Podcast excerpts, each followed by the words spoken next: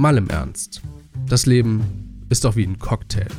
Ein bisschen süß, ein bisschen bitter und manchmal ein bisschen sauer. Und geschüttelt, nicht gerührt. Langweilig schmeckt es aber auf gar keinen Fall. Das Leben als Bargespräch. Mit Christoph Und Christian. Hallo und herzlich willkommen zum ersten deutschen Podcast mit der Interviewshow. Ich bin der Christoph und an meiner Seite ist wie immer der gute Christian. Hallöchen. Hallo, liebe Zuhörer. Schön, dass ihr dabei seid. Äh, das ist ein, eine Premiere hier. Es heißt ja nicht umsonst Interviewshow, ja. Wir haben einen dritten heute an Bord. Eine dritte an Bord. Und zwar das ist die gute Ise, meine Schwester. Und ähm, das aus einem ganz bestimmten Grund. Denn wir gehen mit einer Idee schwanger seit acht Monaten. Und äh, der Christian erklärt uns mal ganz kurz, wie die aussieht und was das Ziel davon ist.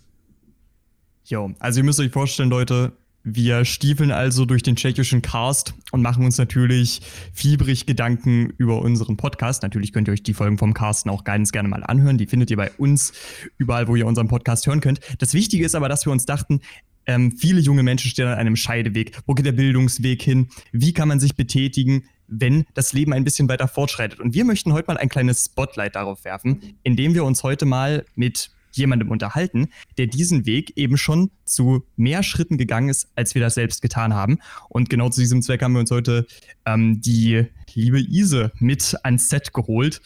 Ähm, und äh, ich muss auch sagen, ich freue mich auch riesig auf das Interview. Ähm, sind wir schon am Punkt der Vorstellung angekommen? Was meinst ja, du? Ich würde sagen, Sind schon. wir? Absolut. Also, dein Auftritt. Ja, Gude sagt man hier in Hessen. Ne? Wir befinden uns ja auch gerade in Darmstadt. Da lebe ich seit mittlerweile fast ähm, elf Jahren. Ähm, ich bin noch 33 Jahre alt.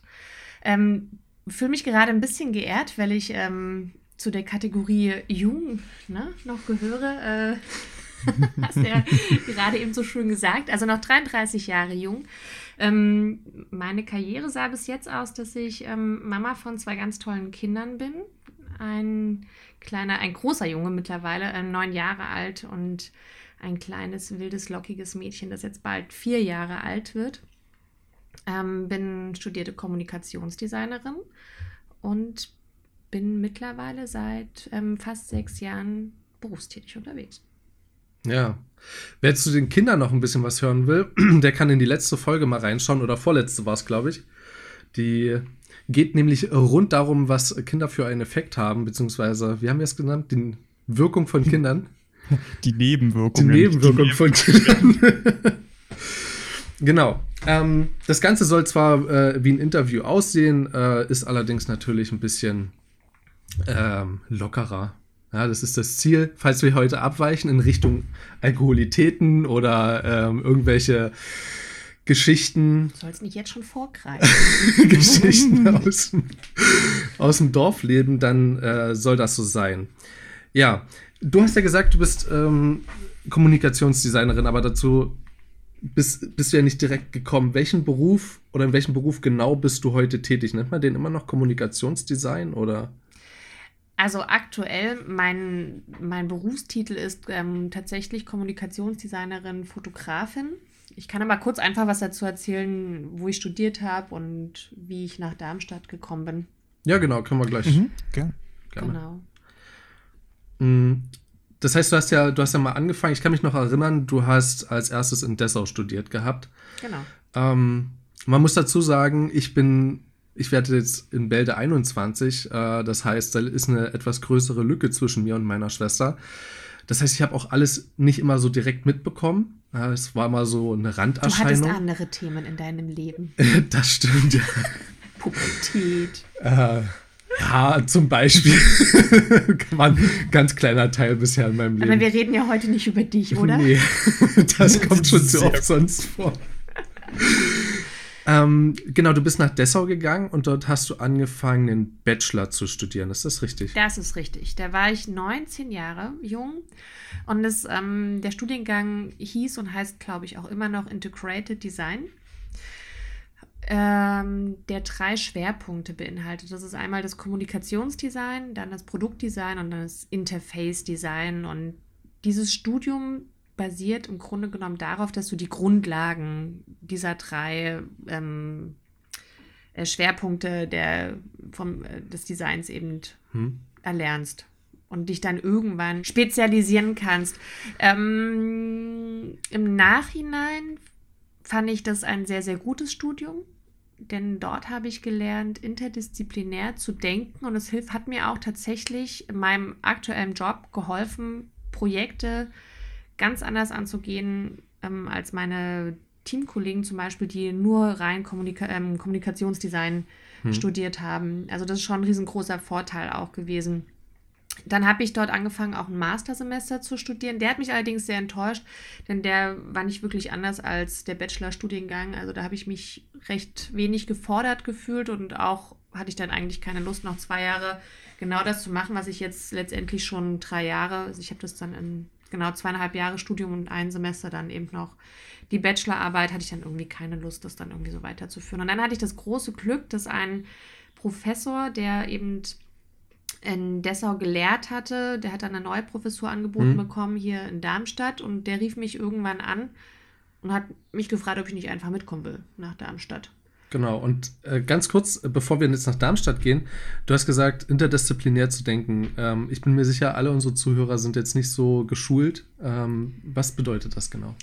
Ja, es bedeutet, dass man eben aus verschiedenen Richtungen auf, auf ein Projekt einfach schaut, um das jetzt mal so wirklich ganz einfach ja, zu beschreiben. Also ich habe einfach gelernt, dass ich ein Projekt einmal aus der Kommunikationsdesign-Richtung betrachte, also aus ähm, dem Layout, aus der Fotografie, äh, vielleicht auch in die in Werbe, also in die Werberichtung denkend. Mhm. Und dann eben auch aus der Richtung mir ein Projekt angeguckt habe, okay, wie kann ich das im Produkt oder im Industriedesign auch, also sehr objektlastig eben auch angucken oder eben auch im Interface-Design, wie, wie kann das in einem Video funktionieren, wie kann das irgendwie online in Animationen funktionieren.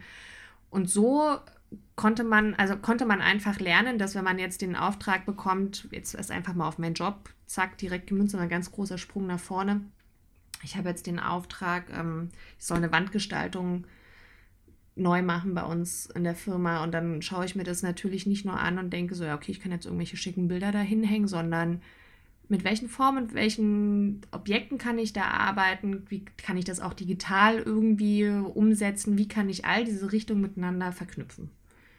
Und das ist schon sehr, sehr praktisch auch in diesem kreativen Beruf, wenn man gelernt hat, nicht nur in einer Schiene einfach zu fahren. Hm. Ja. Als ich mich ja angefangen habe, mit dem ganzen Thema Design auseinanderzusetzen, bin ich auf ein ganz großes Thema gestoßen, was mich ein bisschen verwirrt hat. Und zwar gibt es ja Grafikdesign, es gibt Mediendesign, es gibt Kommunikationsdesign. Äh, Grafikdesign oder Grafikgestaltung heißt es, glaube ich, ist ähm, der Ausbildungsweg, den man einschlägt. Mediendesign ist der dazugehörige Studiengang. Kommunikationsdesign greift ja ein bisschen weiter und äh, orientiert sich ja nicht nur rein an dem Grafischen, sondern geht ja darüber hinaus ähm, und geht ja vor allen Dingen, soweit ich das verstanden habe, mit darum, dass man mit in die soziale Schiene mit reinguckt und ähm, zu verstehen beginnt, wie auch die Nutzer der jeweiligen Oberfläche oder die, wenn es um eine Plakatgestaltung geht, wie die Leute, die jetzt auf der Straße vorbeigehen, gewisse Dinge auffassen. Habe ich das richtig verstanden? Ähm, das ist echt schwierig, das auseinander zu klamüsern oder auch zu verstehen, wie jetzt die einzelnen Bezeichnungen wirklich funktionieren. Also ich glaube, der, man muss es einfach knallhart unterscheiden, einmal in diesem Ausbildungsberuf und dann im Studium. Im Ausbildungsberuf, egal welche kreative Richtung der geht, ob das jetzt ähm, der GTA, der gestaltungstechnische Assistent ist oder wie sie alle irgendwie heißen, das ist tatsächlich total abhängig ähm, von den Schulen, die das irgendwie anbieten Ne, also die können das alle irgendwie anders irgendwie nennen, ob es jetzt eine Medienassistenz ist, die man irgendwo lernt. Das ist einfach nur ein Name. Und ich glaube, der Unterschied zwischen einer Ausbildung und einem Studium ist tatsächlich einfach, dass du in einer Ausbildung dieses Handwerk, das pure Handwerk lernst. Wie setzt du das um? Und im Studium ist der ganz große Fokus auf die Projekte gesetzt. Und da ist es, fand ich ganz richtig auch gesehen, dass man diese, diese soziale Komponente eben mit reinnimmt. Dann gehst du da an die Recherche, dann gehst du da an die Wirkung. Okay, was ist denn jetzt meine Zielgruppe? Also du klamüserst das total auseinander. Und du lernst total strukturiert, inhaltlich ein Thema zu bearbeiten. Also da geht es nicht mehr nur einfach um die Umsetzung, sondern da musst du erstmal ähm, dein Projekt im Grunde genommen, was ist denn deine, deine erste Idee? Du musst es komplett umschreiben mhm. und ähm, wie sehen jetzt deine ganzen Arbeitsschritte aus? Warum ist das deine Zielgruppe und was musst du machen, damit du genau diese Zielgruppe irgendwie erreichen kannst? Also es ist mehr auch ein inhaltliches Arbeiten, als du es jetzt in einem Ausbildungsberuf machst. Und das ist eigentlich völlig egal, wie die Studiengänge heißen und auch wie der Ausbildungsberuf heißt. Das ist einfach wirklich ähm, der große Unterschied. Ja. Okay. Das heißt, du bist dann nach deinem Studium äh, nach Darmstadt gegangen. Wie alt warst du dann da? Angefangen, ja, mit äh, 23 bin ich nach Darmstadt dann gegangen. Ja, und da hatte ich das große Glück, dass ich ähm, so ein bisschen Narrenfreiheit hatte, sagen wir es mal so, weil in Darmstadt ist nämlich ähm, immer noch der Diplomstudiengang aktuell. Diplom-Kommunikationsdesign heißt es. Und hier konntest du dich dann auch spezialisieren. Einmal ähm, in Richtung Foto, also innerhalb vom Kommunikationsdesign konntest du dich spezialisieren in Richtung Fotografie, ähm, Grafikdesign oder Illustrationsdesign tatsächlich. Und da war es für mich aber ganz klar, dass ich in Richtung Fotografie und da dann auch nochmal, auch da konntest du dich spezialisieren, Richtung ähm, Reportagefotografie gegangen bin. Die andere Möglichkeit wäre eben noch gewesen, dass es dann die ähm, die Werbefotografie oder die künstlerische Fotografie ist, also die sehr hm. inszenierte hm. Fotografie. Es hing aber auch einfach, ich glaube, die sind mittlerweile beide nicht mehr da an den Professoren, die du hier hast. Na, also welcher, aus welcher Richtung kommen die und was bieten die auch einfach ja, dann okay. an. Ja. Und dann bin ich eben quer eingestiegen. Ich hatte ja, wie gesagt, meinen Bachelorabschluss und bin dann hinterm Vordiplom eingestiegen und hatte dann sogar mein eigenes Semester. Also ich hatte, hing dann immer so zwischen den zwei anderen Semestern. Also ich war normalerweise geht es ja im Wintersemester erst los. Ich bin eben im Sommersemester dann eingestiegen. Ja, und dann habe ich so ein bisschen munter vor mich her studiert. das Studium hatte ja auch, hatte ja ein paar, ähm, lief, ja nicht, lief ja nicht geplant ab. Also du hast ja Pausen eingelegt, ungeplant, mehr oder weniger. Naja. Gewollt, aber ungeplant wahrscheinlich. Nö, die war tatsächlich, das war schon eine, eine, geplante Pause. Was nicht ganz so geplant war, ist, dass mich eher der Sport ein bisschen vom Studium abgehalten hat, beziehungsweise dann auch ich entdeckt habe, oh, man kann ja auch ähm, Geld verdienen, indem man in, einer, äh, in der Küche eines kleinen Cafés oder eines kleinen Bistros kocht und es echt viel Spaß gemacht hat und auch gutes und schnelles Geld da verdienen konnte. Und das ist natürlich, ähm, wenn du einmal auch dann Ultimate Frisbee als Sport für dich entdeckt hast, und auf einmal am Wochenende ziemlich viel unterwegs bist und Turniere spielst, anstatt zu Hause zu sitzen und deine Projekte vorwärts zu bringen oder unter der Woche auch ähm, mal eben dann mehr Nachtschichten äh, hinlegst, um Geld zu verdienen, schleift das Studium dann manchmal ein bisschen. Das war nicht ganz so geplant, das habe ich halt hier in Darmstadt irgendwie festgestellt, auch geht ja auch, aber war auch okay für mich. Hm. Und ähm, geplant, ich weiß nicht, ob du das wusstest, aber war dein Neffe tatsächlich schon. Okay, krass. Nee, wusste ich nicht. man muss ja dazu sagen. Da war äh, ich 24. 24, hm. ja. ja. Also man muss ja dazu sagen, die meisten, die heute ja Kinder bekommen, die machen das ja so total geplant, ey, ich will erst nach dem Studium Kinder bekommen und oder nach der Ausbildung und nach dem Studium irgendwie, ich will erst einen äh, richtigen festen Job haben. So. Ich meine, es ist ja auch alles richtig, ist ja auch, mhm. äh, also der Ansatz ist ja kein falscher, weil du willst ja auch eine gewisse Grundlage haben, vor allen Dingen eine finanzielle Sicherheit, die du nicht nur dir, sondern eben auch dann deiner Familie geben kannst.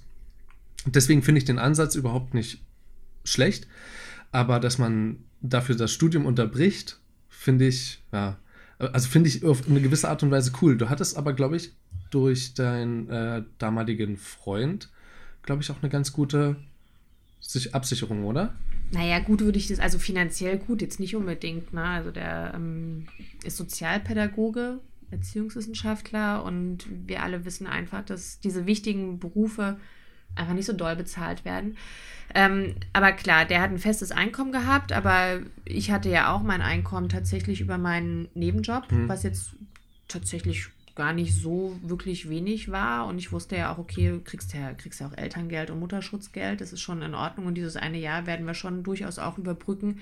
Und klar haben uns auch unsere Familien ähm, irgendwie versucht zu unterstützen. Aber der, äh, der wichtigste Punkt war eigentlich für mich, dass ich, dass mir klar war, okay, mit Kind wird das Leben natürlich ähm, deutlich anspruchsvoller, was die Organisation betrifft. Und ich habe mir tatsächlich immer Gedanken darüber gemacht, okay, wenn du fertig bist, gerade als ähm, Kommunikationsdesignerin, weiß ich, dass man eigentlich super flexibel sein muss und dann musst du erstmal voll reinbuttern am Anfang und dann dachte ich mir so, scheiße, wenn du dann da gerade anfängst, bist du so Mitte 20 und dann willst du dann irgendwann doch Kinder haben und dann bist du dann irgendwann in diesem äh, Arbeitsstrudel irgendwie drin und dann bist du auf einmal 30 und Mitte 30 und so spät, äh, so spät wollte ich auf jeden Fall nicht, nicht Mama werden. Also mir war das wichtig, früh Mama zu werden, weil ich wollte, dass mein Kind oder meine Kinder einfach wirklich junge Eltern haben und auch junge Großeltern, ihre Familie eben drumherum auch noch miterleben dürfen. Und mir war einfach, also ich habe mir gedacht, okay, im Studium kann ich das eher irgendwie integrieren und unterbrechen, bevor ich dann gerade einen Job angefangen habe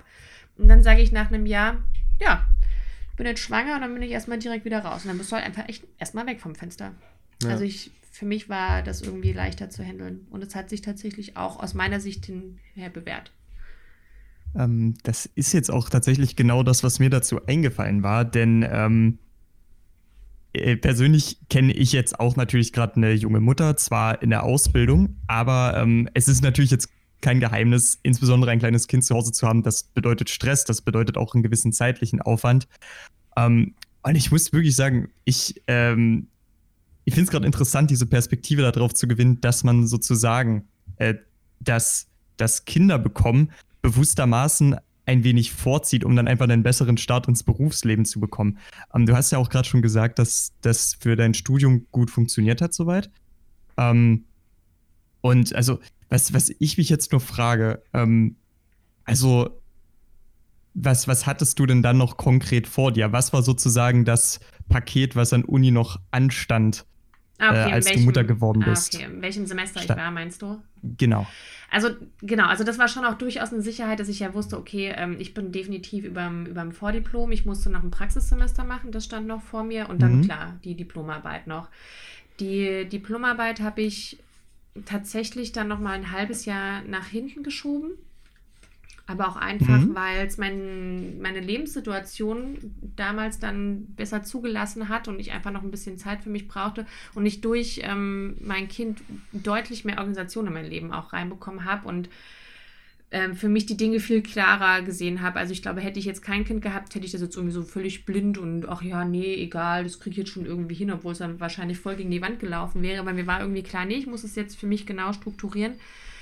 Und das habe ich dann noch mal ein Stückchen nach, also ein Semester nach hinten geschoben und muss sagen, wenn ich jetzt meine Bachelorarbeit und meine Diplomarbeit, die im Grunde genommen den gleichen Umfang hatten, na, also das war mhm. jetzt, nur weil es ein anderer Abschluss war, waren es keine anderen Ansprüche, die da gestellt wurden habe ich meine Diplomarbeit mit Kind und Nebenjob noch nebenbei ähm, deutlich entspannter hinbekommen, einfach weil ich strukturierter war.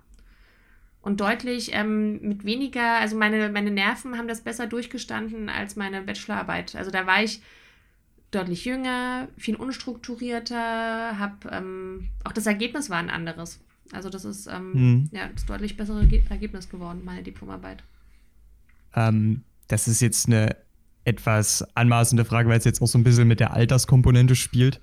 Ähm, aber würdest du sagen, dass, aber würdest du sagen, dass dieses Prioritäten setzen, dieses sein Leben strukturieren ein Effekt ist, der sich generell ähm, mit dem Älterwerden einstellen würde? Ich meine, ich kann mir sehr gut vorstellen, dass für viele Zuhörer ähm, wäre jetzt natürlich auch diese Entscheidung zu treffen, okay, ähm, Kinder ist jetzt für mich schon etwas, was ich vorher haben möchte, zum Beispiel vor meinem Diplom eben, dass das jetzt eine Entscheidung ist, die logischerweise für viele Zuhörer jetzt noch sehr weit weg ist. Ähm, deswegen vielleicht die Frage, würde sich dieser Effekt deiner Meinung nach auch zum Beispiel ohne Kind einstellen? also einfach durch die Altersweisheit. Nein. das, ähm, das, ist eine Typsache, tatsächlich. Also okay. ich ähm, fahren wir mal da noch ein bisschen weiter zurück. Als ich ähm, noch deutlich jünger war, das hört sich, also höre ich mich echt so alt an. Also das fühlt sich für mich dann doch alt an, wenn ich sage, wenn ich mit 33 noch, als ich noch deutlich jünger war. Nein, aber als ich noch kurz vor meinem Abi stand oder gerade in Dessau angefangen habe zu studieren und überlegt habe, so, ist es das jetzt? Ist es das jetzt, das Erwachsensein? Und jetzt bist du ohne Mama und Papa unterwegs mhm. und bist du jetzt groß? Hm, hm. es war irgendwie so, wo ich dachte, hm, fühlt sich jetzt irgendwie jetzt nicht wirklich, ähm, nicht irgendwie anders an. Und irgendwie stelle ich, stell ich mir immer noch so diese Frage, wenn ich jetzt mit meinen, wie gesagt, ähm, mein großes Kind ist jetzt neun Jahre alt, das ist echt groß mittlerweile schon, frage ich mich manchmal auch so, ah, scheiße, bist du jetzt wirklich so erwachsen? Weil es gibt so viele Aktionen, wo ich irgendwie denke, so, ach nein, bist du überhaupt nicht erwachsen. Das, wie soll das überhaupt werden? Ich meine, werde ich irgendwann so erwachsen, wie es meine Eltern sind? Ähm, wahrscheinlich hat man den eigenen Blick darauf, ist immer ein anderer, wird dem, der wird nie der sein, wo man sagt, so, ja, ich bin jetzt schrecklich erwachsen und ich ähm, sehe das alles sehr erwachsen und verantwortungsvoll. Das, glaube ich, wird man selber nie, nie so sehen. Ich kenne genug erwachsene Menschen, auch die Kinder haben, die nicht strukturiert sind, die auch mhm. damit gut leben. Und ähm, ich bin einfach so für mein Leben gut strukturiert, aber mhm. das hat nichts mit Kindern zu tun, es hat nichts mit dem Alter zu tun. Ähm, es gibt auch große Kinder und die wird es immer geben. Ja. Okay, klar. Ähm, Konnte ich das jetzt ich, irgendwie beantworten? Das finde ich eine schwierige Frage. Das, das war auch eine etwas schwierige Frage, aber ähm, mich hat das jetzt trotzdem interessiert, weil ich finde, das ist sowas, da kann man ziemlich gut auch einfach mal drüber quatschen. Ja, es weil, gibt halt, also ähm, es tut mir leid, das jetzt so sagen zu müssen, aber es gibt nicht die, also das Alter, ähm, an dem du dann morgens aufwachst und jetzt bist du anders, fühlst du dich, äh, fühlst du dich erwachsen, mhm. bist du erwachsen, gehst anders, anders mit deinem mhm. Leben um. Ich glaube, das macht deine Erfahrung. Ich genau. glaube einfach, ähm, dass alleine deine Fahrradtour, die du gemacht hast, hat dich, glaube ich, auch ein ganzes mhm. Stück erwachsener werden lassen. Und Dein Umzug nach Darmstadt hat dich auch ein ganzes Stück erwachsener werden lassen. Und all diese Erlebnisse, die du hast in deinem Leben, die machen dich irgendwie erwachsen. Es ist kein mhm. Alter. Wenn du jemanden hast, der, keine Ahnung, mit, mit 15 Jahren seine Eltern tragischerweise verliert und ganz anders im Leben irgendwie steht, der ist natürlich viel schneller erwachsen. Mhm. Oder beispielsweise, wenn man äh, ein kleines Geschwisterkind äh, mit großziehen muss, ja. ähm, so wie es ja. bei einer Freundin ja ist, ähm, die ist auch von der, von der Reife her, war die weit vor ihren Klassenkameraden, als sie noch in der Schule war. Mittlerweile ist das so ein, ist das so ein bisschen stagniert. So, das ist halt jetzt so eine Schiene geworden, aber ich glaube, auch das wird sich nochmal ändern. Und ich habe da ein, äh, ein schönes Beispiel und zwar habe ich äh, erst neulich ein Video entdeckt gehabt auf YouTube. Ein wunderschön, ich musste tatsächlich weinen, ähm, weil es so schön war. Und zwar ist das ein Typ aus Großbritannien und der heißt, wenn ich es jetzt noch finden würde, ähm, Jetzt bin ich gespannt. Ähm, der ist auf einem Einrad oder einmal um die Welt gefahren. Und der heißt äh, Ed Pratt. Der hat ähm, sich das Fahrrad geschnappt, das Einrad, nicht das Fahrrad, das Einrad, und ist mit dem Einrad in 1200 Tagen einmal um die gesamte Welt geradelt.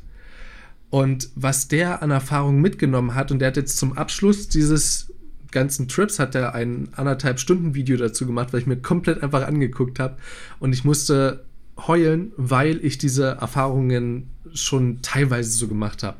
Also er hat beispielsweise in Australien einen Typen getroffen, auch aus Großbritannien, der die schnellste Weltumrundung mit dem Fahrrad gemacht hat und dann sich nochmal aufs Rennrad geschwungen hat und mit dem Rennrad das Ganze gemacht hat nochmal. Also um seinen eigenen Rekord zu brechen. So crazy, wie der ist, so hat er den einfach getroffen. Also der hat den, wollte den überholen auf der Straße ganz normal und daraufhin sind sie ein paar Kilometer gemeinsam gefahren und haben sich dann in Großbritannien nochmal wieder getroffen und so. Es ist wirklich absolut krass, was daraus geworden ist. Ähm, und ich glaube, durch die seine, ja, ich weiß gar nicht, ähm, waren es jetzt 1200 Tage? Sind ja vier, vier Jahre ungefähr, drei, dreieinhalb, drei, dreiviertel Jahre. Ähm, Pi mal Daumen ist ja absolut krass, wie der sich weiterentwickelt hat und wie der am Anfang war und wie, welche, wie er die Dinge angegangen äh, ist. Beispielsweise hatte der die Erfahrung mit Wildcamping, ja, habe ich auch schon gemacht. Und meine erste Erfahrung war genauso. Ich habe auf dem Deich gecampt. Ist eine ganz doofe Idee, kann ich euch mal so weitergeben. Die Heringe sind danach futsch, denn das ist verdichtetes Material. Das ist eher unklug gewesen. Und der hat eben mitten im Wald sein Zelt aufgestellt und dort hat es geschüttet wie aus Kannen mm. und dann ist sein Zelt einfach untergegangen im Wasser. So, also das möchte ich selber nicht erleben. Es war alles schlammig. Ich hätte gar keinen Bock mehr auf die Fahrradtour gehabt. So, das ist so ein richtiger Downer. Und auf der anderen Seite hat er dann jemanden getroffen, der auch Wildcamping schon viele, viele Jahre macht. Und von dem hat er richtig viele Tipps bekommen. Und von da an lief es richtig gut damit. Und alleine die Tatsache, dass er am Tag vor der Ankunft einfach nochmal direkt vorm Dorf in die Prärie gegangen ist und dort nochmal gecampt hat. Einfach bloß, um ein letztes Mal auf dieser Fahrradtour Wildcamping gemacht zu haben. Ich konnte das so gut mitfühlen. Mir sind die Tränen aus, aus den Augen geschossen. Ich konnte es nicht zurückhalten. Ich fand es so cool, wie der dort auch so emotional die, diese ganze Sache ähm, beendet hat. Es war genauso wie, also was heißt genauso, auf gar keinen Fall genauso, aber so wie ich das Urlaubsvideo geschnitten habe, so zum Ende nochmal mit dem mit den Wiederholungen so mit dem Rückblick. Genauso hat er es auch gemacht und ich fand es so berührend und ich hatte einfach Bock, ihn anzurufen und zu sagen, hey, lass aufs Fahrrad schwingen, lass einfach eine Fahrradtour machen. So, ich hatte, ohne irgendwie vorher ihn zu kennen, oder nur durch dieses YouTube-Video, ich glaube, wir würden uns richtig, richtig gut verstehen. Und genau das ist es, um darauf zurückzukommen. Es ist nicht das Alter, was es ausmacht, sondern die Erfahrung. Wenn du, glaube ich, 50 Mal umziehst und ähm, 30 Mal deinen Job änderst und da, aber jedes Mal deinen Job gut machst, dann hast du so viele neue Leute kennengelernt, auch von so unterschiedlichem Schlag. Ähm, die Persönlichkeiten ändern sich und ähm, du hast ganz, äh, ganz andere kulturelle ähm, ja, Eindrücke, wenn du auch durchs ganze Land ziehst oder durch mhm. ganz Europa ziehst und international auch ja. bewandert bist. Also die Erfahrung ist das, was einen reifer werden lässt. Aber ich sehe es genauso wie du. Ich glaube, ich, ähm, ich glaube, man kommt nie zu einem Punkt, wo man sagen kann, ähm, jetzt habe ich die maximale Reife erreicht oder die maximale Erfahrung. Zumal es ja dann noch immer die Frage ist. Also ich meine, da stelle ich mir jetzt auch gerade insbesondere die Frage ähm, in einem kreativen Beruf. Ich meine, die äh, die Reife im Punkto, man ist strukturiert zu erreichen, das stelle ich mir natürlich in eigentlich jedem Job als wünschenswert vor. Aber zumindest ich verbinde mit dem Begriff Erwachsensein das Entgegengesetzte vom Kindsein. Und damit auch in gewisser Weise ein Gegensatz zur grenzenlosen Kreativität. Und deswegen würde ich jetzt äh, mal ein bisschen ketzerisch zugegebenermaßen ähm, die Frage stellen, ähm, wie viel, wie viel darfst du denn in dieser Hinsicht in deinem Beruf auch, auch Kind sein? Also dich einfach mal komplett austoben. Also, da ich ja keine freiberufliche Fotografin bin, habe ich mhm. natürlich Grenzen, die mir gegeben sind. Mhm.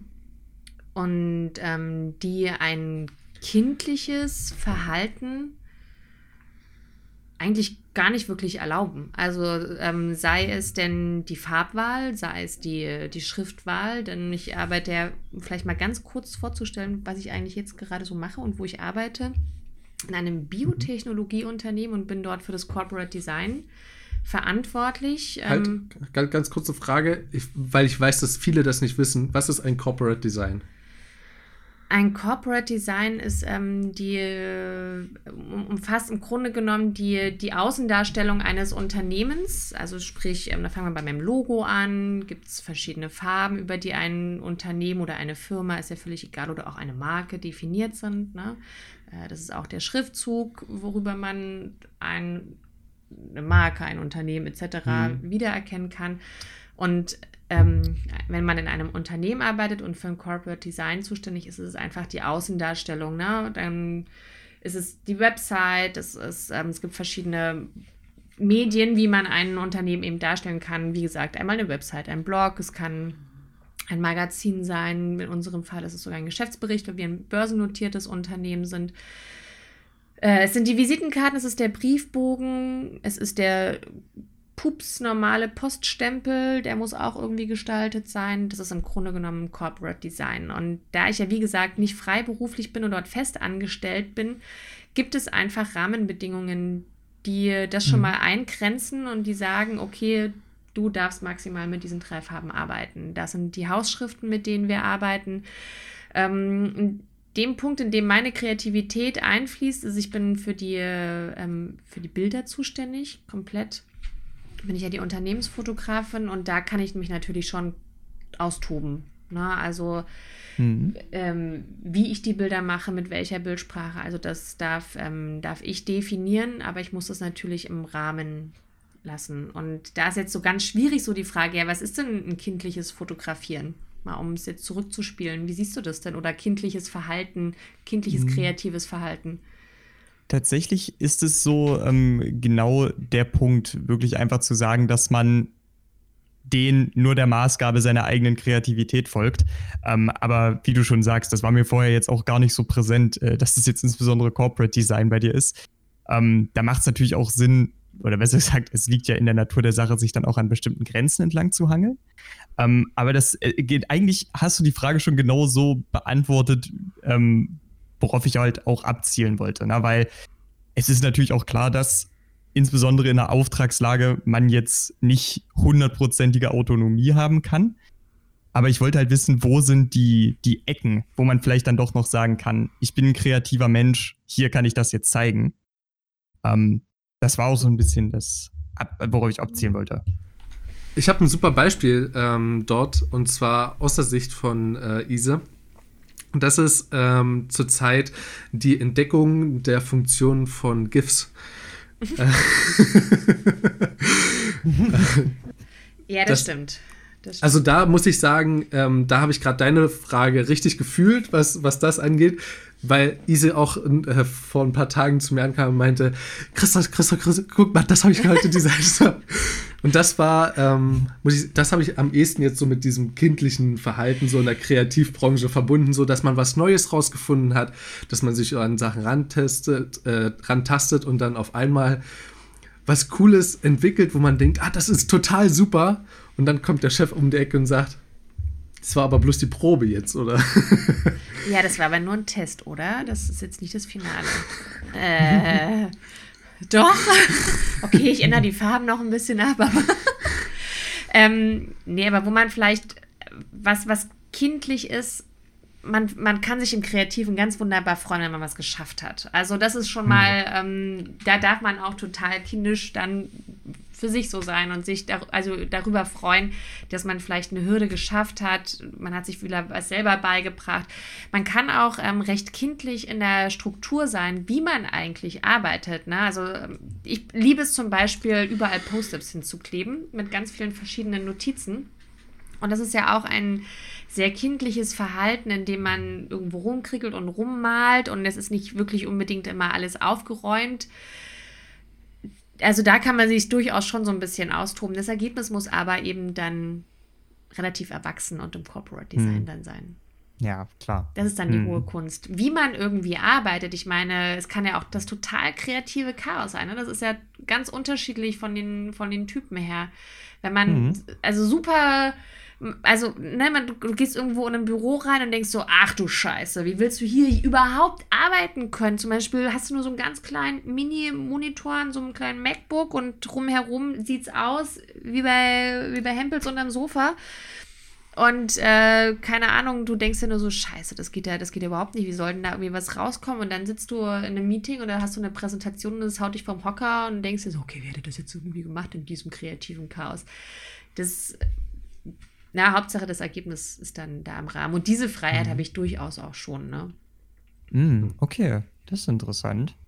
Also wäre es jetzt natürlich blöd, wenn es so aussehen würde, mein Büro und mein Chef kommt rein, weil unsere Büros haben eine ähm, recht große Glasfront und manchmal, also wir haben ab und zu schon auch Kunden bei uns im Unternehmen, die dann auch da mal am Gang langlaufen, deswegen kann ich es immer nicht ganz so unordentlich aussehen lassen.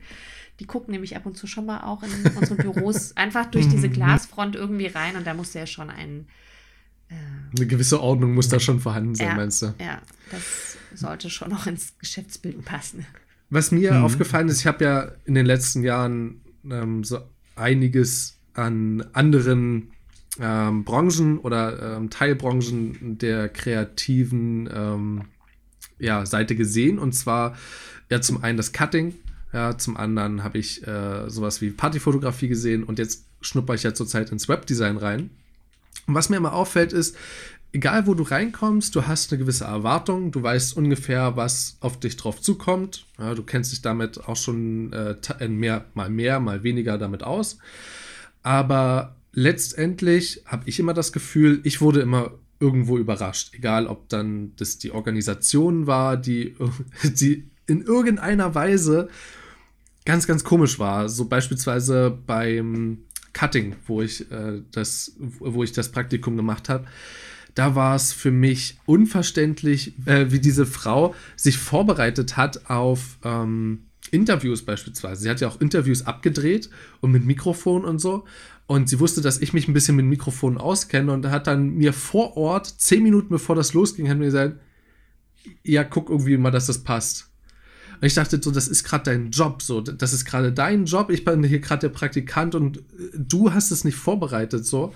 Und auf der anderen Seite ist es so Webdesign, wo ich hingesetzt werde und mir am zweiten Tag gesagt wird, jo, mach mal eine Website und nach zwei Wochen ist sie fertig ist wieder eine, eine ganz andere Sache. Also ich wurde immer überrascht. Gab es das bei dir auch, als du in das Unternehmen gegangen bist, wo du jetzt warst? Hattest du eine Erwartungshaltung? Kannst du dich daran erinnern, wie die aussah und was hat sich dann noch geändert? Also, ich meine, ich als Kommunikationsdesignerin arbeite in einem Biotechnologieunternehmen. Alleine das sind schon so zwei Dinge, bei denen ich äh, von Anfang an, also bevor ich mich da beworben habe, hätte ich die nie miteinander zusammengebracht. Einfach auch, weil ich vom Studium her eine Reportage- und Dokumentarfotografin bin. Also vom Herzen her und vom Studium mache ich eigentlich was ganz anderes, als was dieses Unternehmen jetzt letztendlich macht. Das war aber einfach so für mich so ein Glücksfall, ähm, dass ich über eine Bekannte wusste, okay, da gibt es halt auch eine Stelle, zack, eine Initiativbewerbung. Und wenn man eben frisch mit dem Studium fertig ist und ein kleines Kind zu Hause hat, äh, dann greift man einfach nach dem ersten Strohhalm und probiert einfach. Und auch einfach, weil ich wusste, okay, mit Kind kann ich jetzt nicht meinen Traumjob, der da wäre, die geilsten Reportagen in der ganzen, überall auf der ganzen Welt zu fotografieren, ist nun mal jetzt nicht dran. Vielleicht dann mit 50 oder mit 60, das ist auch okay für mich. Ähm, von daher war ich eh total offen und wusste überhaupt nicht, was, was da auf mich zukommt und ähm, war eigentlich total gespannt, wie bringt man denn Biotechnologie und Kommunikationsdesign zusammen. Ähm, was ich dann im Bewerbungsgespräch so ein bisschen gesehen habe, waren einfach so die Medien, mit denen die arbeiten. Ne? Also das ist ein, also ein super cooles Unternehmensmagazin. Mittlerweile gab es, ähm, gibt es jetzt nicht mehr oder auch wie die Website ist oder überhaupt wie, wie hochprofessionell aus ähm, Designersicht so ein kleines Pups-Unternehmen, muss man sagen, auch so von der Mitarbeitergröße, die es damals hatte, ein, eigentlich eine krasse Außendarstellung hatte, weil es einfach eine krasse Designerin gab, die das ähm, super gut umgesetzt hat. Also das hat mich echt vom Hocker geworfen. Ähm, aber was mich dann in meinem, meinem, meiner Berufserfahrung dort überrascht hat, wie, viel, wie vielseitig dieses Unternehmen eigentlich ist. Ähm, also wir haben ganz viele Ausstellungen tatsächlich mhm. auch. Wir arbeiten mit ganz vielen Künstlern auch zusammen. Also dass es auch ähm, ein kulturelles Engagement gibt, das ähm, hat, fand ich ganz, ganz toll wie vielschichtig aber auch die Projekte dort sind ähm, in, der, in der Biotechnologie, die sie dort umsetzen. Und wie, wie ich dann diese Projekte wieder umsetzen muss, das, das hat mich eigentlich so ein bisschen überrascht. Und das macht tatsächlich auch Spaß, denn das ist eben kein Job, der jeden Tag gleich ist. Also ich habe bestimmt noch nie das gleiche Bild irgendwie fotografiert und es ist immer ein bisschen anders. Jedes Projekt ist irgendwie anders, jedes Forschungsprojekt ist irgendwie anders. Und das ist schon sehr, sehr kreativ. Also das hätte ich nicht gedacht, dass, die, dass das so kreativ auch durchaus wird. Ich hätte mich eher gesehen, so am Schreibtisch irgendwann hockend und so, oh ja, okay, jetzt musste das tausendsten Mal das Briefpapier irgendwie das Logo von links nach rechts irgendwie schieben oder okay, wir machen jetzt in, unterm, in unserem Unternehmensmagazin gibt es jetzt, ja, es gibt halt den, den Leitartikel, dann gibt es irgendein Interview und dann machst du noch das, bliblablub und das ist alles so festgesurrt, das war es eigentlich gar nicht. Hm. Ja. Hattest du irgendwas jetzt in deinem Beruf, vor allen Dingen am Anfang, ähm, wo du dachtest, oh shit, das muss ich mir jetzt noch selber beibringen oder das habe ich. PowerPoint. okay. PowerPoint ist ein Arschloch. Und Microsoft Word auch. Ey, als Gestalter hast du diese Programme einfach total. Hm. Äh, als, wenn, man, wenn man sowas studiert, dann lebst du mit InDesign, Photoshop, Premiere daneben, wenn du in Richtung Cutting irgendwie gehst, äh, Illustrator, Lightroom, das sind deine Programme, in denen du arbeitest und auch in denen du geschult wirst. Aber du hast bei weitem im Studium, im Kreativstudium einfach nie Microsoft Word oder PowerPoint. Und, und, so, ein, und, und so einer kleinen Hitsche, die im Odenwald steht und hauptsächlich Wissenschaftler hat, die arbeiten natürlich alle mit PowerPoint und ja. mit Word. Dazu muss man mhm. auch sagen, ähm, ganz kurz um das anzumerken, Microsoft ist ja auch ein äh, designtes Produkt für Windows und als Gestalter oder Designer arbeitest du größtenteils mit Apple. Ja. Ähm, was einfach auch die Kombination dementsprechend nicht hergibt. Ja, sehr spannend. Was musstest du in letzter Zeit äh, am ehesten dir beibringen und wo hast du am ehesten gehadert? Also ihr habt ja zurzeit, das weiß ich ja, ähm, ein bisschen Umstellung, beziehungsweise du musst dich ein bisschen einarbeiten in unterschiedliche Dinge jetzt. Genau, also gerade arbeite ich mich ja in Premiere ein, auch im, im Photoshop sind es jetzt gerade andere Themen, in die ich mich reinarbeite, eben durch dieses Gift-Thema, das ich mir versuche so ein bisschen anzueignen. Ähm, ja, aber es ist tatsächlich, aktuell gerade ist es Premiere und ähm, After Effects. Ja, okay. Also After Effects bin ich voll mit dabei. Premiere da. Naja, bist du ja der Crack, da rufe ich dich ja dann eher heulend an, wenn irgendwas nicht geht. Muss ich auch nicht so bezeichnen, aber okay.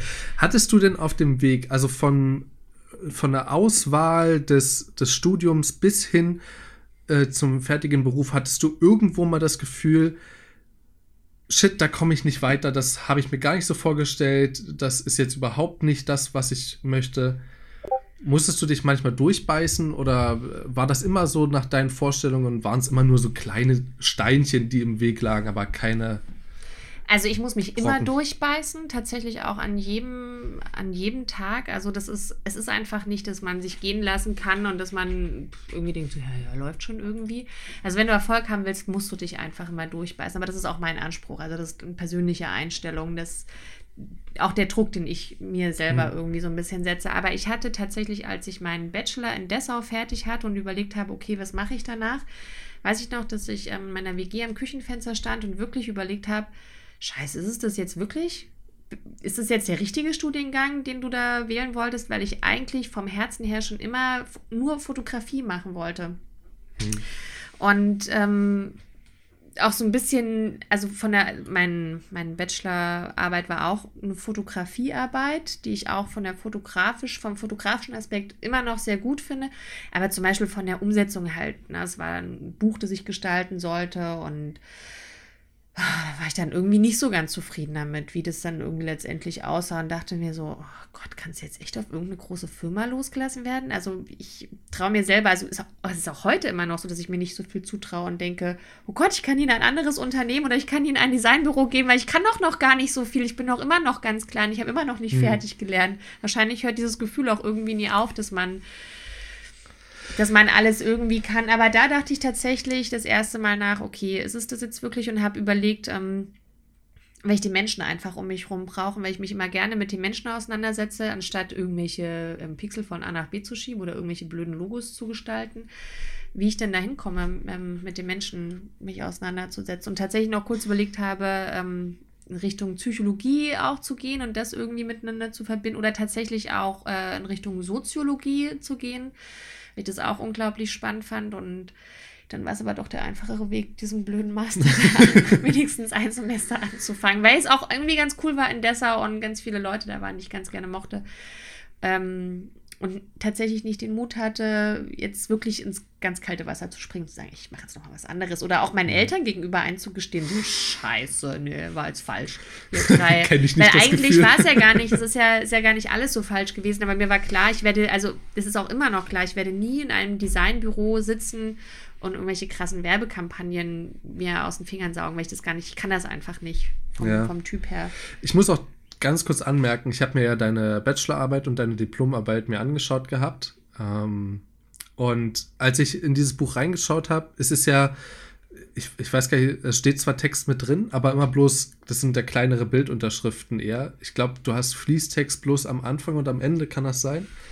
Und also worauf ich hinaus will, ja. ist, du hast ähm, in, in deiner, das ist ja, das geht in Richtung Dokumentarfotografie, oder? Ja. ja. ja.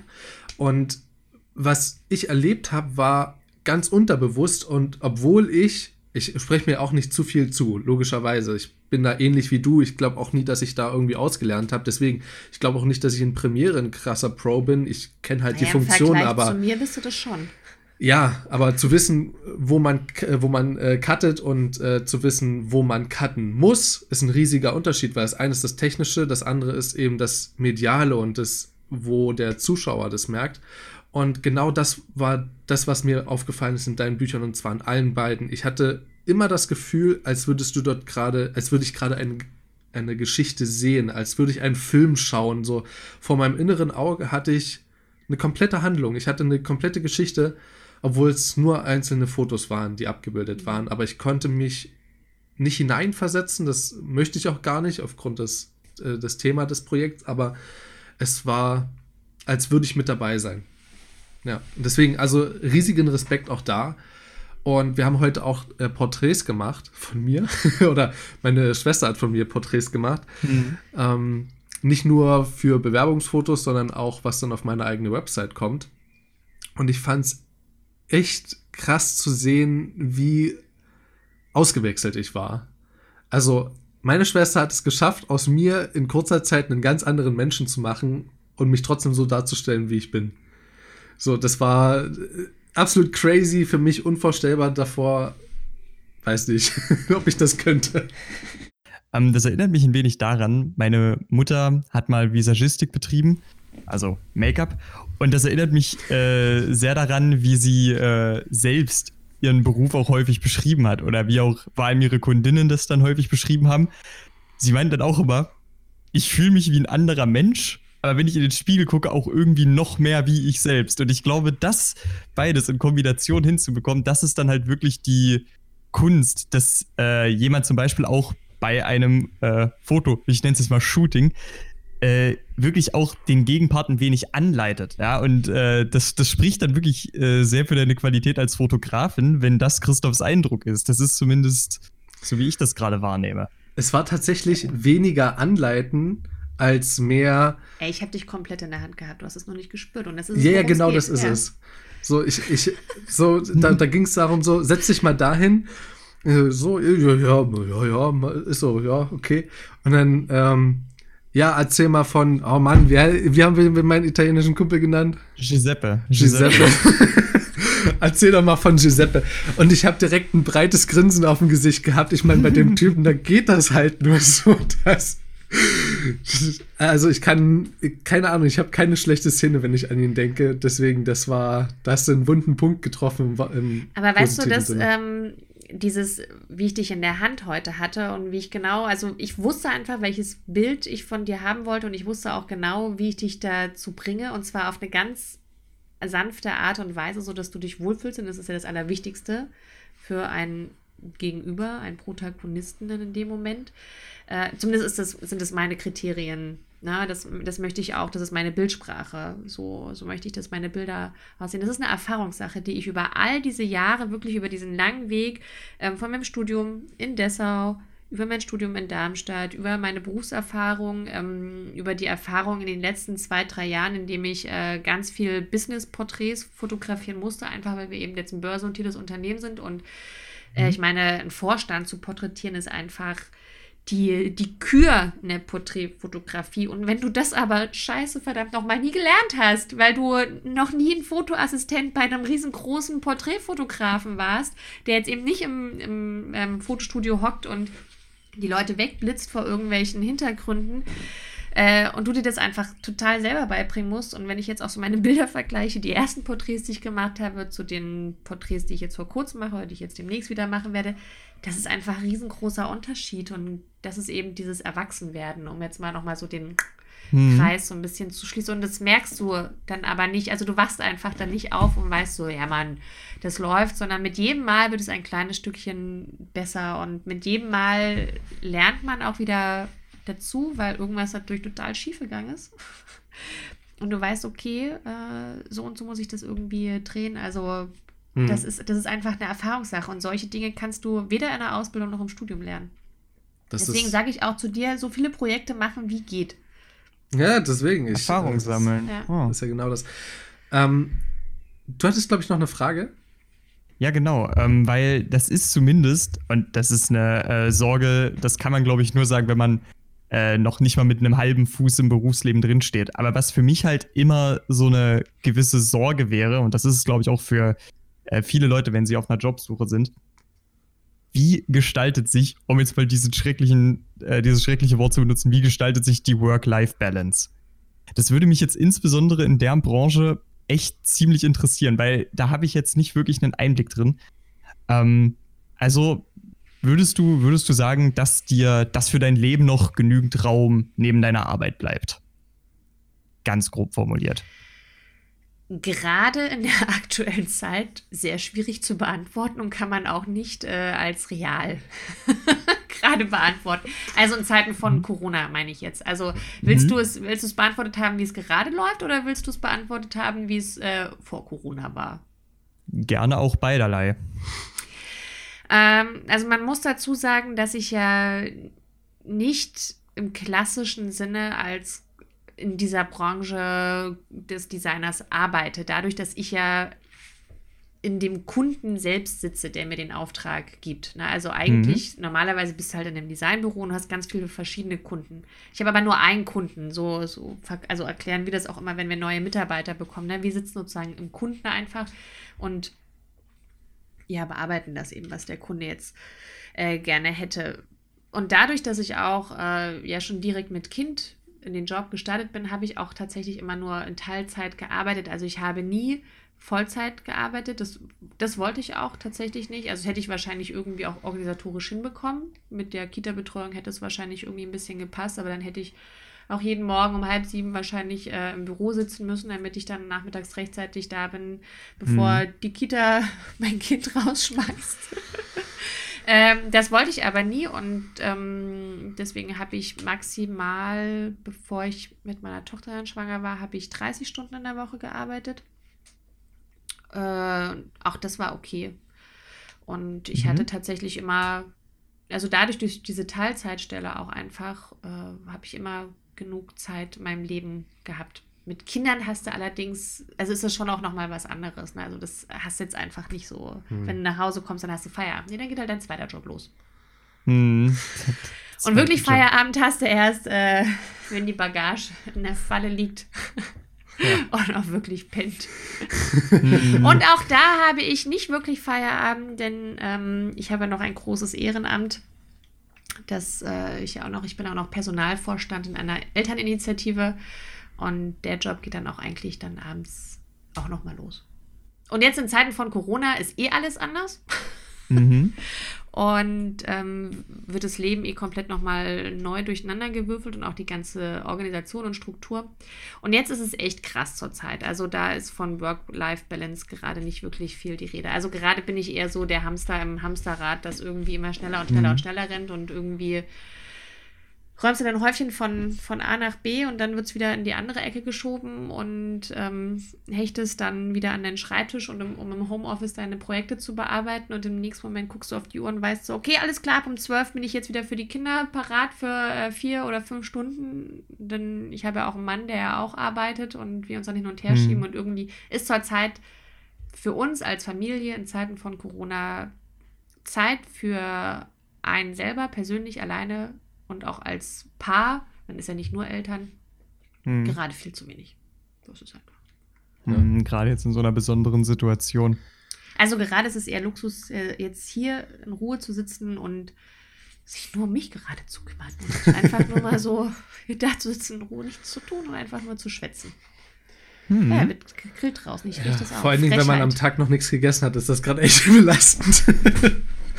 ähm, ich stelle mir immer die Frage, beziehungsweise ich, auch nachdem ich jetzt den, das Studium abgebrochen habe, also inoffiziell abgebrochen habe, ähm, habe ich mir so die Frage gestellt, bist du mit dem zufrieden, was ich bisher gemacht habe? Würde ich etwas anders machen? Und das war ja auch mit einer der größten Fragen bei diesem Schritt, das wisst ihr ja beide, wart ja beide hautnah mit dabei. Ähm, und ich muss sagen, ich hätte aus meiner Sicht jetzt, aber ich bin auch noch jetzt nicht so weit von zu Hause entfernt, zeitlich gesehen. Ja, ich bin erst vor zwei Jahren ausgezogen.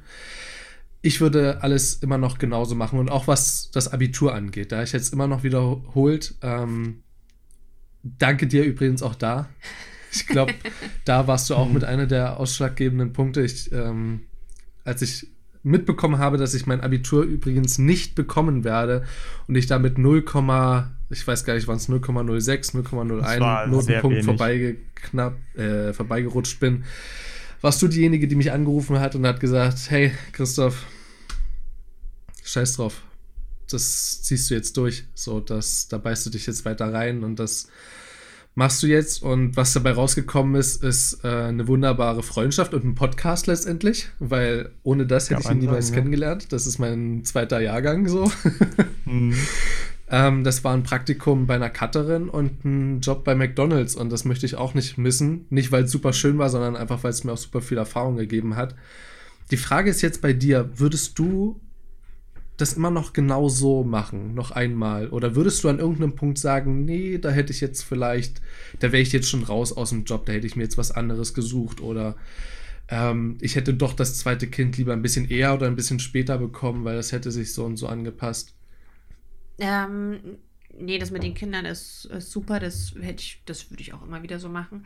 Ich hätte auch immer, also ich fand es auch in Dessau toll zu studieren und ich fand es auch toll in Darmstadt zu studieren, aber ich hätte tatsächlich mich öfter mehr trauen sollen. Das, was ich, worin ich dir immer die ganze Zeit in den Ohren liege. Komm, mach ganz viele Projekte, mach ganz viele Praktikas, bewirb dich ganz kreuz und quer. Das hätte ich mehr machen sollen. Also ich hätte hm. mehr in diesen Beruf reinschnuppern sollen und mir darüber das Leben auch leichter machen können, weil ich einfach mehr Erfahrung hätte sammeln können und sie mir nicht jetzt im Nachhinein so mühselig selber beibringen müssen äh, diesem Learning by Doing Effekt im Grunde genommen. Also ich hätte einfach mehr, mehr schauen müssen. Ich hätte auch ins Ausland auf jeden Fall mal gehen müssen. Habe ich irgendwie gar nicht gemacht während meines Studiums. Ich war irgendwie so ein, mhm.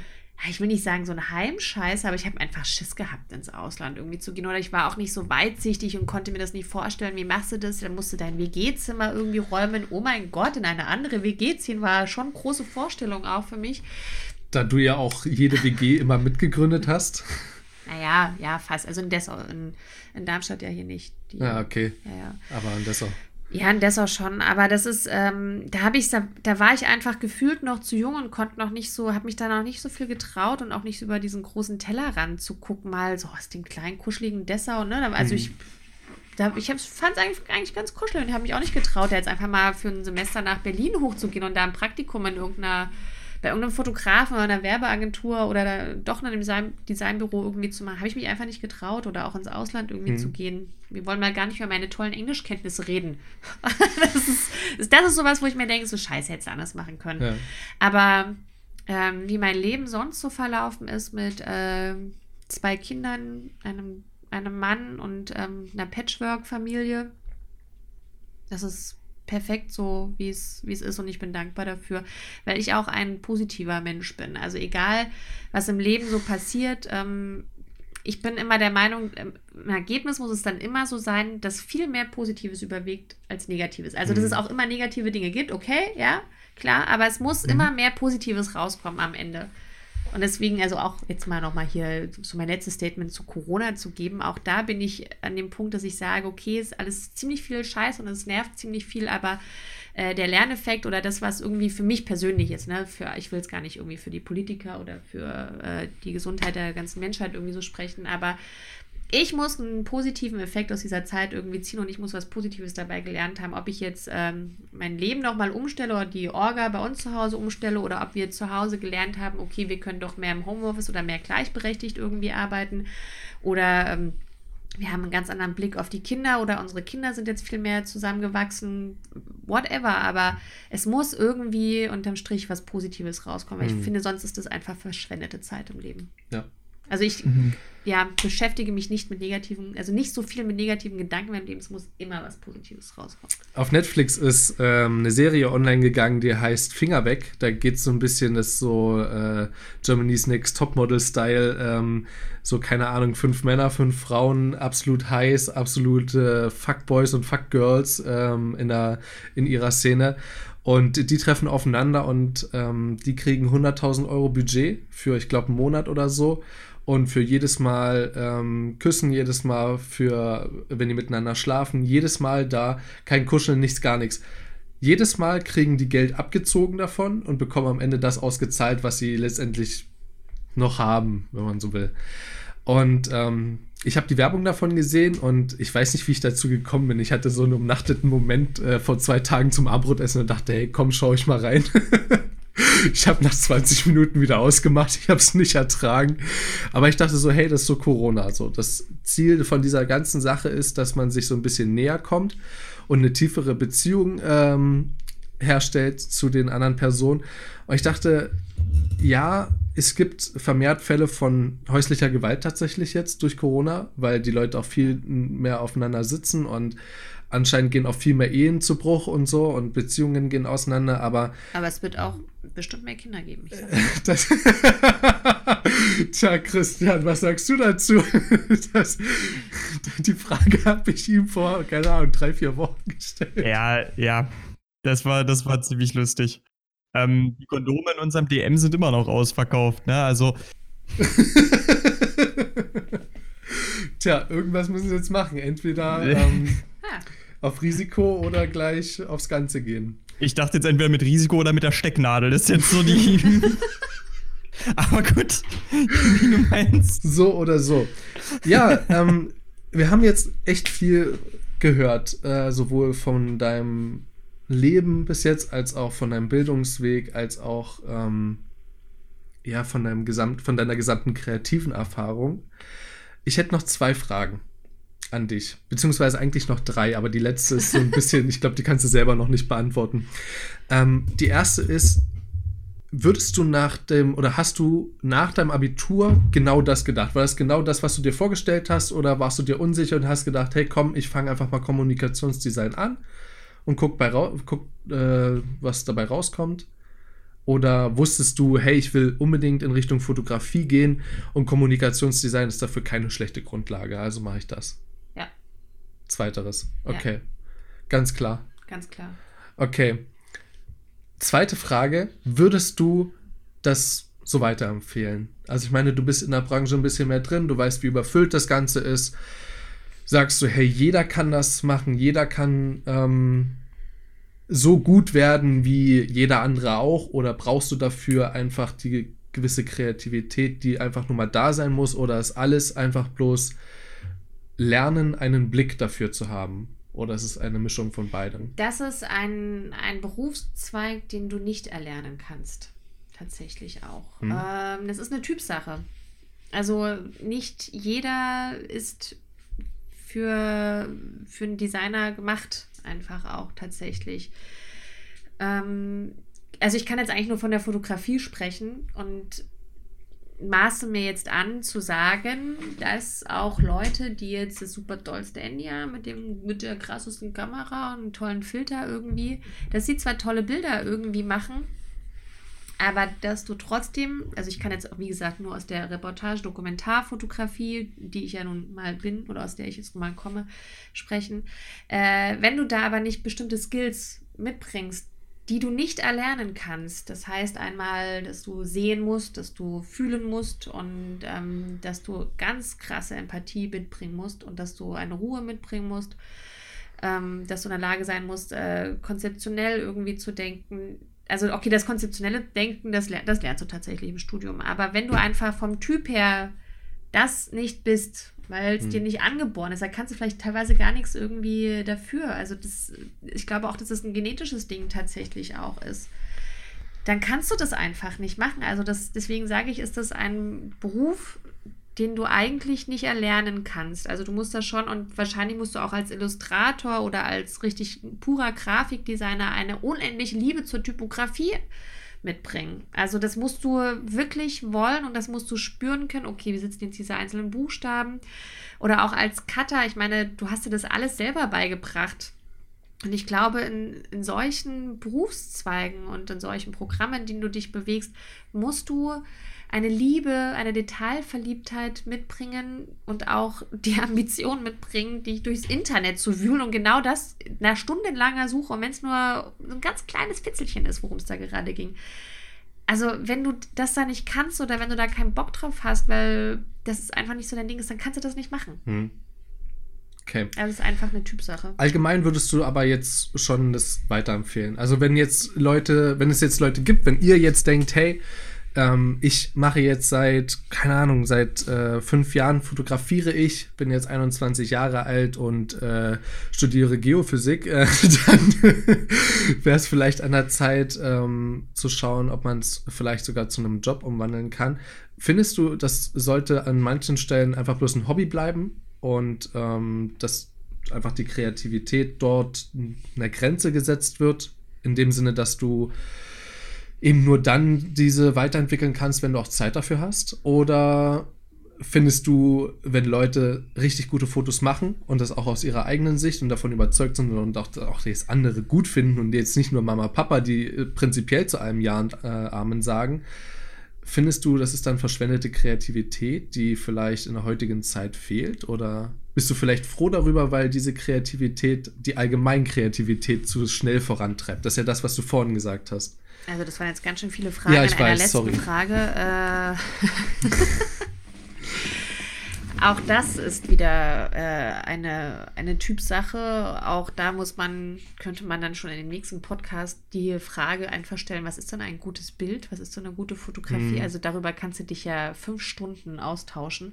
Wenn aber du fünf Fotografen hinsetzt, äh, wird es auch nie zu einer einvernehmlichen Meinung kommen. Das, da ja, aber muss es sicher. ja gar nicht. Es muss ja gar nicht die eine Meinung geben. Es kann ja, jeder darf ja seine Meinung haben. Das ist ja total in Ordnung. Aber ob ich dieses Studium überhaupt so weiterempfehlen würde oder ob ich jetzt jemanden, der gerne Kreatives empfehlen würde, dieses, also in dieses, in diese Studienrichtung, es gibt ja wie gesagt da mhm. viele Zweige, äh, auch das ist wieder eine Typsache, denn es ist ein Studium, muss man überlegen, welche, also welche Zukunft es jetzt gerade irgendwo hat, gerade Fotografie, äh, die analoge Fotografie gibt es im Grunde genommen nicht mehr wirklich. Kannst, aller, kannst allerdings auch vielleicht als kleine Lücke irgendwo finden und wieder groß ausbauen. Ich weiß es nicht.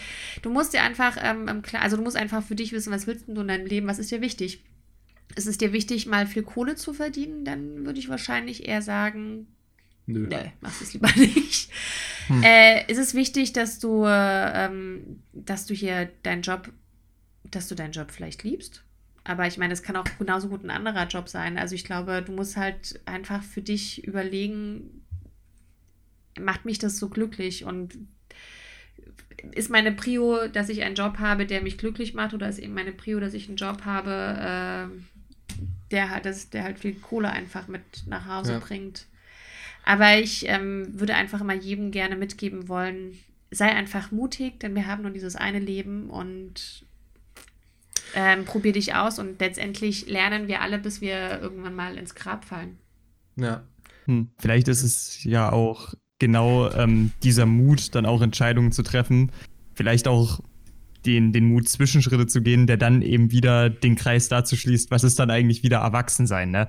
Ähm, ich glaube so generell, dieser Mut zu Erfahrungen auch den Mut zu haben, sich in etwas reinzubegeben, selbst wenn der nächste Schritt fehlschlagen könnte. Und daraufhin den Mut zu besitzen, sich wieder aufzurappeln und noch weiter fortzuschreiten. Ich glaube, ähm, so rausgehört zu haben, dass das irgendwie so ein wiederkehrendes Motiv in, in dem Ganzen ist.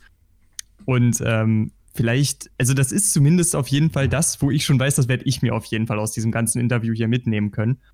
Und ähm, das ist auch wirklich eine sehr, sehr inspirierende Sache, finde ich. Also da möchte ich mich auf jeden Fall schon mal im Vorfeld für bedanken. Das ist wirklich eine sehr schöne Perspektive und ich glaube, das ist auch eine wertvolle Lektion ja. insgesamt. Ich glaube, also man kann es auch sehr gut allgemein formulieren. Ich würde sagen, ähm, in jedem Beruf, der praktisch veranlagt ist, ob das, ähm, ob das jetzt ein Schreiner ist oder ob das ein Koch ist oder ob das der Fotograf ist. Und wenn man denkt, hey, ich koche richtig gut, der sagt, äh, der sollte vielleicht drüber mal nachdenken, ein Praktikum bei einem Koch zu machen. Und ähm, jemand, der denkt, hey, ich habe einen super coolen Hocker gebaut, so wie ich, ja, der nur zwei Tonnen schwer ist, ja, für seine Größe von nicht mal 60 Zentimetern.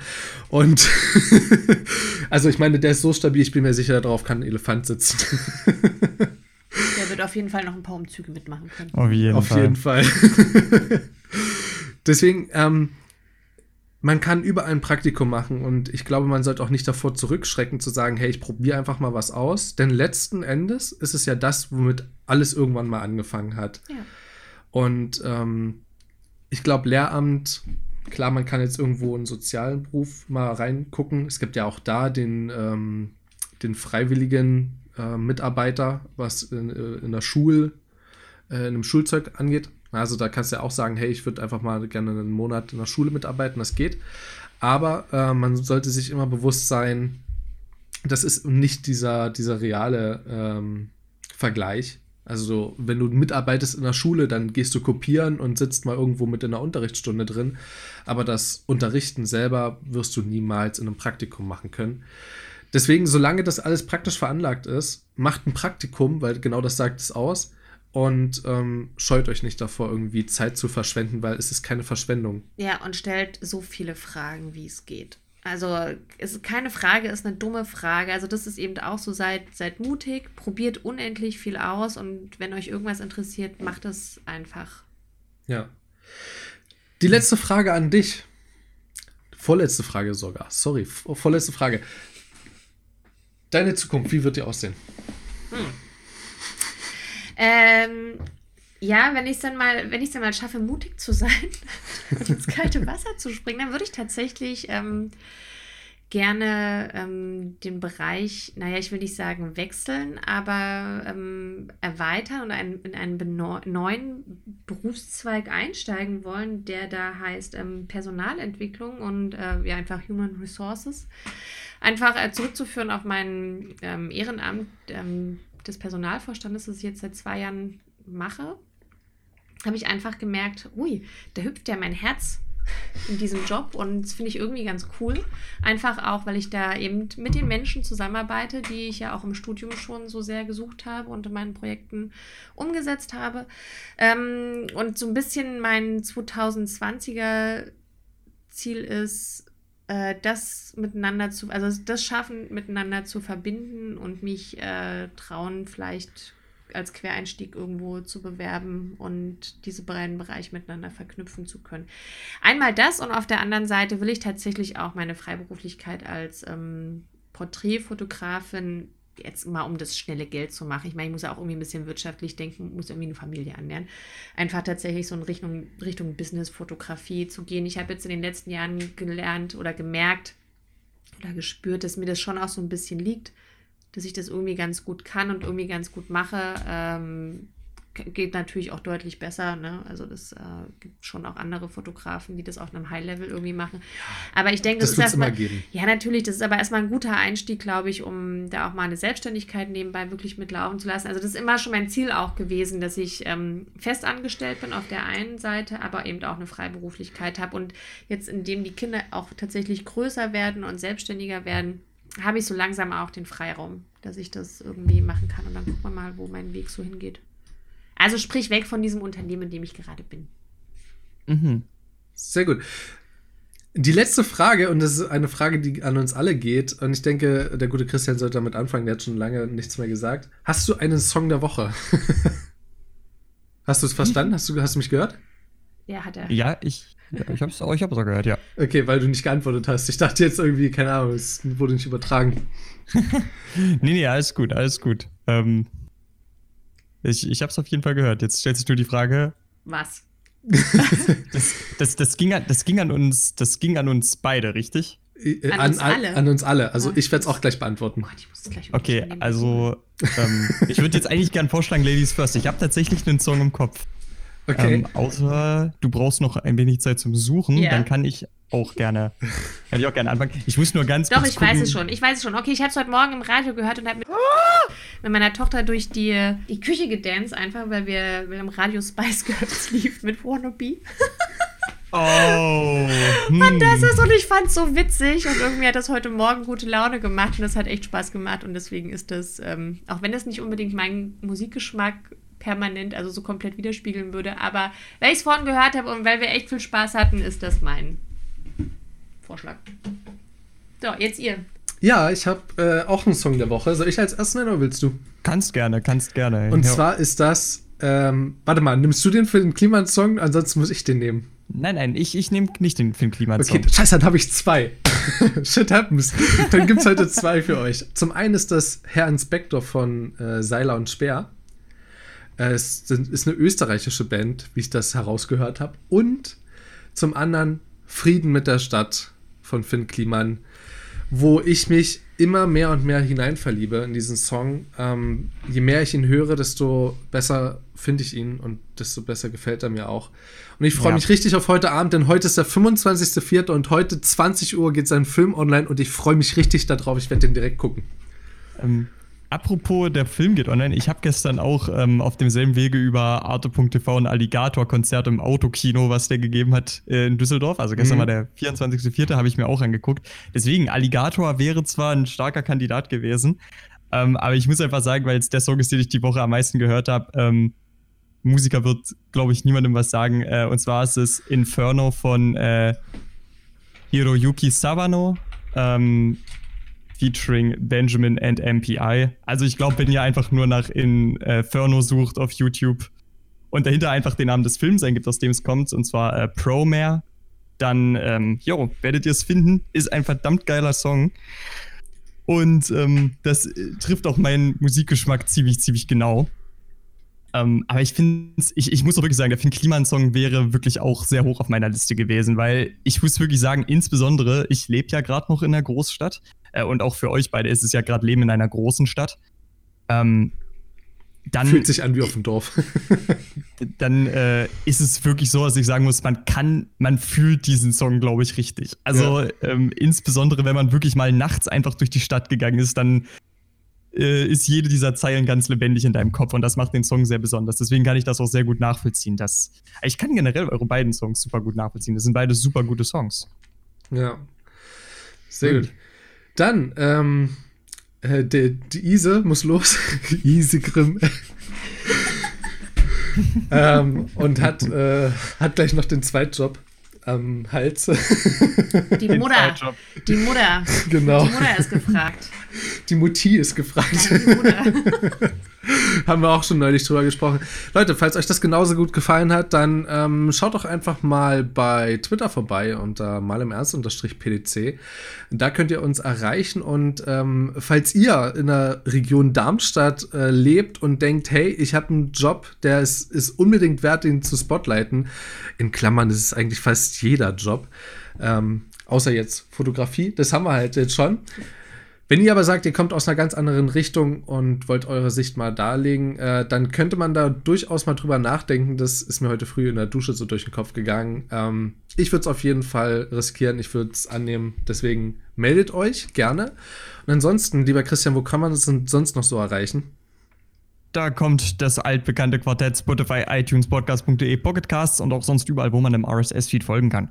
Könnt ihr einfach mal, könnt ihr einfach mal äh, dabei sein. ähm, war wieder das R weg? Nein, aber ich musste gerade dran denken.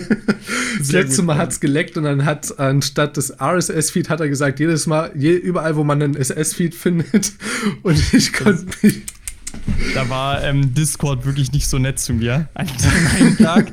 ähm, auf jeden Fall könnt ihr uns da überall folgen. Ähm, wir sind natürlich auch immer offen für Kritik und gerade jetzt, Leute, äh, das ist für uns ein großer Schritt, dieses neue Format hier durchzuziehen. Wir hatten wirklich, glaube ich, und da kann ich für uns alle drei sprechen, ähm, wirklich ein schönes Interview hier. Und ähm, habt ihr Anregungen, Kritik oder auch Lob? Das hören wir alles ganz gerne. Ähm, könnt ihr uns natürlich auf Twitter schreiben. Und ja, ansonsten, ähm, falls ihr euch denkt, oh Mann, das, äh, das sind ja wirklich zwei aufsteigende Sterne. Ich habe 50 Cent übrig. Ähm, Patreon kann man uns auch finden.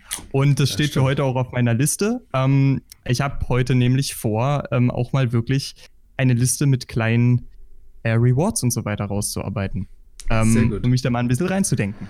Also Leute, da kommt einiges auf euch zu und ansonsten hoffen wir, dass ihr uns treu bleibt, beim nächsten Mal auch wieder dabei, äh, dabei seid. Ich möchte mich ganz lieb bei Christoph und vor allem auch bei Ise bedanken. Vielen lieben Dank, dass, dass du heute da warst. Danke euch, Jungs. Und ja, dann würde ich sagen, gehabt euch wohl. Bis zum nächsten Mal. Haltet die Corona-Zeit gut durch. Wir hören uns beim nächsten Mal am Sonntag wieder. Tschüss. Tschüss.